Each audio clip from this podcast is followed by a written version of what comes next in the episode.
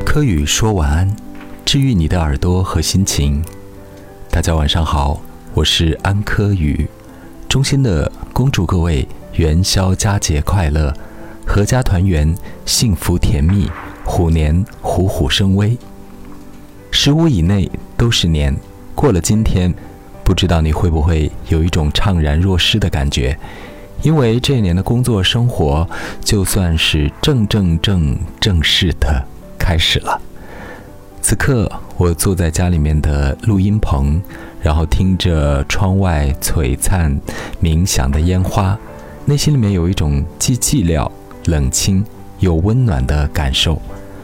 不知道是一个人度过的第几个元宵佳节了。记得是从上大学开始。因为那个时间要提早返校，所以基本上在元宵节之前就已经到达了学校。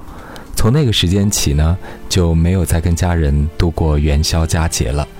现在上班就更是如此了。这两年再加上因为疫情的关系，大致是第三个春节没有跟家人团聚了。可能跟我有同样状况的朋友，真的非常多。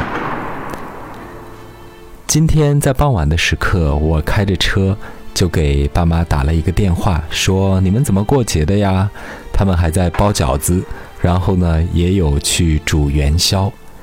听的一家人好像既互相牵挂，又喜气盈盈的对话，但是内心里面可能会有一点小小酸楚的感觉吧，因为都在不同的地方，在不同的城市，各自过了这个春节，又过了今天的元宵节。忽然想起，在这个世界上，能够无条件爱你的，真的只有我们的家人了。像平时给我妈打电话，就会问到说你在做什么呀？我妈一般都会在厨房忙碌，她说在做饭呀。然后她后面会开玩笑的跟着一句说你回不回来吃啊？她明知隔着很远的路途你不可能回去，但是我想她是用一种幽默的方式来表达。对于孩子的一种牵挂，每次说到这个地方的时候，内心里面也是会有一点点小小的酸楚。我们此生因为缘分的关系，我们变成了父子、母子、家人和兄弟姐妹。有时候想想，这竟是我们生活在这个世界上全部的情感意义所在。好像作为人，总爱讨论生命的意义。有的时候，我们对这个话题觉得。它太大，但是又却是常常被提及的一个普通的话题。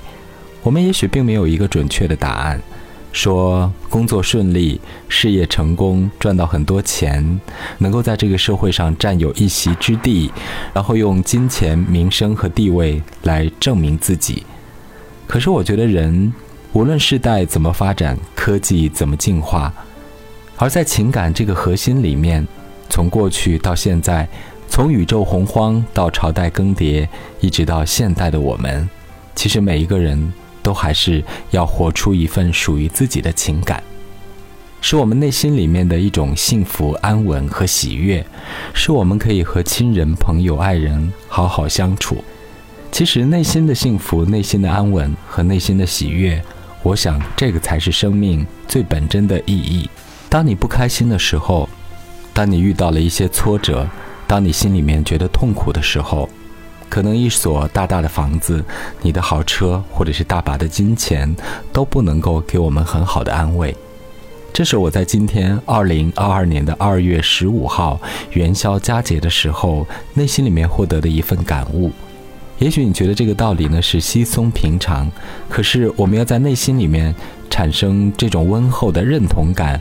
确实要经历过很多的时间，它需要我们慢慢的成长，它需要我们有了一点小小的年纪，它需要我们经过了内心的一些挣扎、痛苦和生活的酸楚，才会让我们升腾起和升华出这一份情感的浓度。借着元宵佳节，借着窗外隆隆的炮声和璀璨的烟花，祝福我们在二零二二年。希望大家都可以更坚定地学会了化解一切的不安，更聪明，也更有智慧。最重要的是有最安稳的心意，最踏实的现在和最有想象力的未来。与大家共勉。也希望我们每个人可以珍视内心里面这份柔软和幸福。柯宇说晚安，谢谢大家的收听，祝你元宵佳节快乐、幸福、平安。